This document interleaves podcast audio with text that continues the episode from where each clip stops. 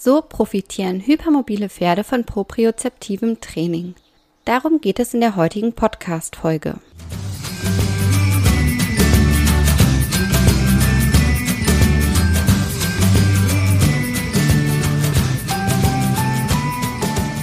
Hey und hallo, herzlich willkommen zum Podcast von 360 Grad Pferd. Ein Podcast, der dich unterstützen soll, dein Pferd mit allen Sinnen gesund erhalten zu trainieren. Ich bin Carolina, dein Host und ich spreche hier in diesem Podcast über die Themen Bodenarbeit, Sensomotoriktraining, Training mit positiver Verstärkung, Reiten und artgerechte Pferdehaltung. Und nun wünsche ich dir ganz viel Spaß mit der heutigen Folge. In den vergangenen Jahren hatte ich häufig Kundinnen, die Probleme mit Hypermobilität bei ihrem Pferd haben. Und immer wieder höre ich, dass sich ihre Pferde aufgrund des neuen Trainings positiv entwickeln. Darum möchte ich dir gerne erzählen, warum hypermobile Pferde von Sensomotoriktraining bzw. propriozeptivem Training profitieren. Kurz vorab. Wenn du bisher nur sehr wenig über Hypermobilität bei Pferden weißt, dann empfehle ich dir mein Interview mit Pferdephysiotherapeutin Ellen Wolf, das ich Ende 2018 geführt habe. Ellen hat sich im Laufe der Zeit auf das Thema Hypermobilität bei Pferden spezialisiert und ist eine, wenn nicht sogar die deutsche Expertin auf dem Gebiet. Ich verlinke dir das Interview hier in den Show Notes. Im Interview beschreibt Ellen Wolf Hypermobilität beim Pferd folgendermaßen. Eigentlich bedeutet es nur, dass in einem Körper zu viel Bewegung möglich ist. Zu weiche Gelenke sind Grundvoraussetzung für eine abnorme Beweglichkeit. Ursächlich dafür ist ein Defekt im Bindegewebe. Da aber aus dem Bindegewebe alle Körperstrukturen entstehen, liegt hier mehr als nur eine reine Gelenkdysfunktion zugrunde. Das macht die Hypermobilität sehr komplex. Und auf meine Frage, wie Hypermobilität erkannt werden kann, erklärte sie, ein Pferd mit genereller Hypermobilität ist in sich eher schlapp, es neigt massiv zur Trageerschöpfung, hat weiche bis durchtrittige Fesseln, ist schnell müde und im Gewebe, das heißt Haut, Unterhaut und Muskulatur, oft schwabbelig. Oft haben diese Pferde auch schlaffe Ohren, eine sehr weich hängende Unterlippe und einen verträumten, müden Blick. Manchen sieht man es schon am Gesicht an. Das weiche Gewebe wird auch leider oft als positiv gewertet, nach dem Motto, das Pferd ist sehr entspannt und die Muskeln so schön locker. Eine zu geringe Muskelspannung ist aber negativ, oft miteinander gekoppelt, hypermobil, hypoton, also eine zu große Beweglichkeit mit zu geringer Gewebsmuskelspannung. Das sind dann Pferde, die man leicht aus dem Weg drücken kann, Sie halten kaum gegen den Druck des Menschen, haben kein gutes Standing. So, lass uns mal kurz einen Blick auf die Anatomie werfen. Gelenke bestehen aus zwei oder mehr zusammengesetzten Knochen, die mit Bändern verbunden sind und von ihnen stabilisiert werden. Die Knochen sind über Sehnen mit Muskeln verbunden und werden von diesen bewegt. Somit haben wir in einem Gelenk drei bzw. vier Bindegewebsstrukturen, die theoretisch beeinträchtigt sein können. Muskeln, Sehnen, Bänder und Faszien. Im Inneren des Körpers befinden sich sensorische Nervenzellen, die das Gehirn über den Ist-Zustand des Körpers und seine Lage im Raum informieren. Diese sensorischen Nervenzellen heißen Propriozeptoren. Propriozeption ist ein Basissinn, er ist die Eigenwahrnehmung bzw. die Tiefenwahrnehmung.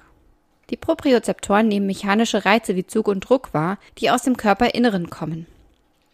Die Muskelspindeln erfassen die Dehnung eines Muskels, die Golgi-Sehnenrezeptoren die Muskelkontraktion und damit den Zug auf die Sehne. In der Gelenkkapsel befinden sich zudem noch weitere Druckrezeptoren, die auf Druckveränderung reagieren. Mit den Informationen dieser Rezeptoren wird die Gelenkstellung berechnet. Und mit dieser Information kann das Gehirn dann den Befehl geben, Muskel X und Muskel Z, ihr spannt jetzt so und so stark an, um das Gelenk zu stabilisieren. Rezeptoren reagieren vor allem, wenn es um Extrem- und Endstellungen geht.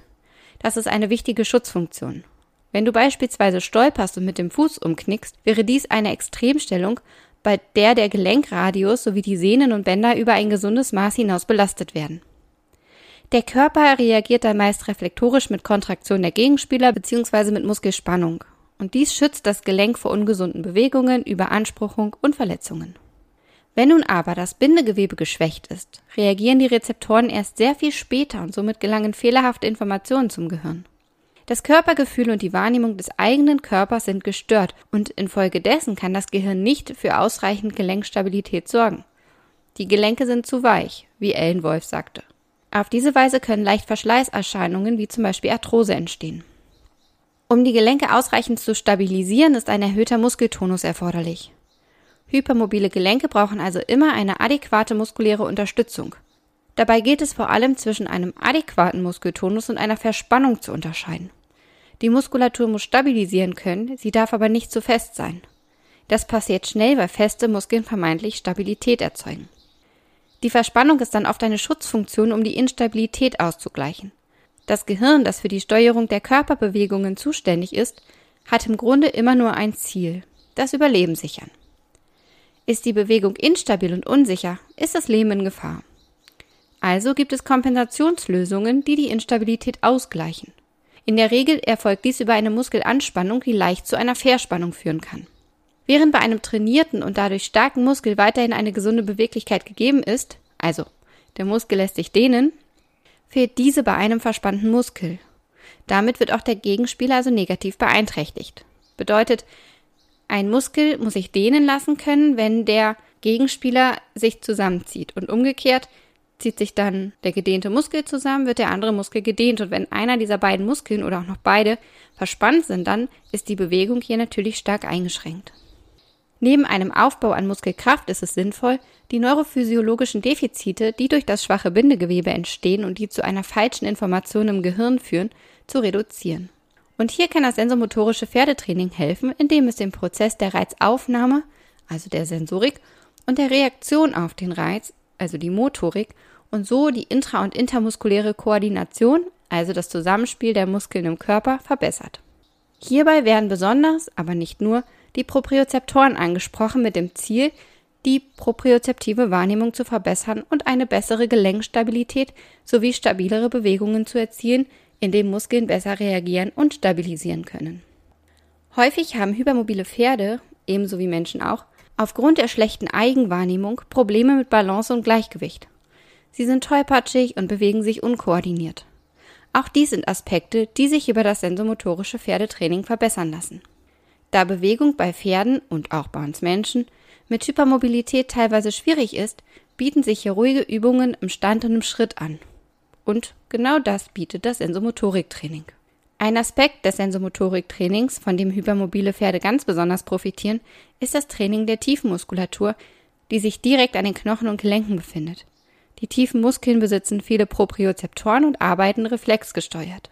Diese Muskeln lassen sich sehr gut ansprechen und ihre Reaktionsfähigkeit lässt sich mit Sensomotoriktraining verbessern. Das wiederum sorgt für mehr Gelenkstabilität beim überbeweglichen Pferd und damit wiederum für mehr Sicherheit für das Gehirn. Ganz wichtig ist mir an dieser Stelle auf eine Sache hinzuweisen. Bitte achte immer auf dein Pferd. Für ein hypermobiles Pferd kann das Stehen auf einem instabilen Untergrund wie einer Turnmatte oder Balancepads bereits eine riesig große Herausforderung sein.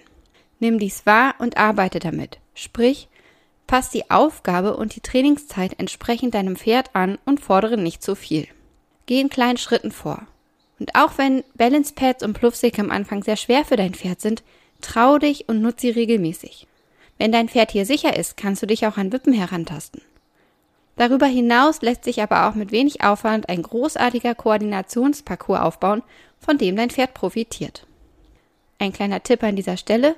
Wenn dich das Thema interessiert, dann trag dich gerne auf meiner E-Mail-Liste ein. Ich arbeite nämlich aktuell, also Stand heute, an einem Online-Kurs zum Thema Sensomotoriktraining und wenn du meinen Newsletter erhältst, dann wirst du informiert, sobald er fertig ist. Das, was ich dir zu den hypermobilen Pferden erzählt habe, das sage ich nicht nur oder kann ich dir nicht nur erzählen, weil ich ja bereits positive Erfahrungen mit betroffenen Pferden sammeln konnte. Das sage ich auch, weil ich selbst hypermobile Kniegelenke habe und in dem, was ich mache, sehr eingeschränkt bin.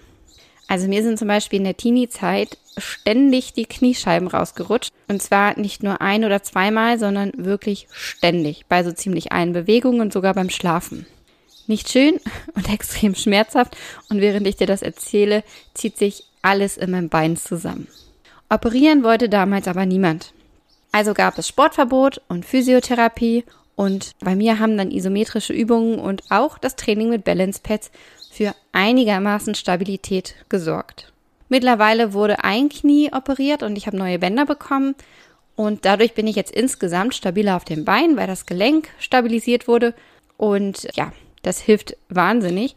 Allerdings wurde die Propriozeption durch so eine OP nicht verbessert, ganz im Gegenteil. Denn sobald das Gewebe ähm, kaputt gemacht wird, durch einen Schnitt oder am Ende auch durch irgendeine Verletzung, dann werden auch immer die Propriozeptoren, die Nervenbahnen, die Nervenzellen zerstört. Und bei mir ist es so, sobald es rutschig ist oder ich unkontrollierte Bewegungen mache, dann merke ich die Instabilität der Knie nach wie vor sehr stark. Und naja, obwohl die schlimmste Zeit schon etwa 20 Jahre her ist, reagiert, wie ich ja jetzt eben schon gesagt habe, meine Muskulatur nach wie vor extrem, wenn ich nur daran denke. Dann werden die Muskeln automatisch fest, um zu stabilisieren und mich zu schützen. Und das passiert sogar, wenn ich Unfälle im Fernsehen sehe oder davon höre. Also das ist eine ganz krasse Reaktion des Körpers ähm, auf ja die Erfahrungen, die er gemacht hat. Das sind jetzt meine persönlichen Erfahrungen und niemand weiß, wie Pferde denken und fühlen und wie es ihnen dabei geht. Aber ich bin mir sehr, sehr sicher, dass für hypermobile Pferde ein, naja, ich sage das jetzt mal in Anführungszeichen, normales Training sehr stressig ist. Denn Pferde sind Fluchttiere und sind kognitiv nicht in der Lage, das Ganze so zu verstehen, wie wir das verstehen. Und wenn ich darüber nachdenke und auch nachempfinde, wie es mir und meinen Knien so geht und was da passiert. Also allein wenn ich dran denke, was ich dann für körperliche Reaktionen habe, dann muss das Ganze für das Fluchttier Pferd, das darauf angewiesen ist, dass seine, dass sein Körper stabil ist und funktioniert, muss das eine extreme Stresssituation sein. Das nur noch mal als kleine Randnotiz zu dem Thema. Ich hoffe, dass du aus dieser Podcast-Folge wieder einiges mitnehmen konntest. Wenn sie dir gefallen hat, dann würde ich mich wirklich riesig über eine positive Bewertung freuen und ich freue mich, wenn wir uns in der nächsten Woche wieder hören. Bis dahin, viele Grüße.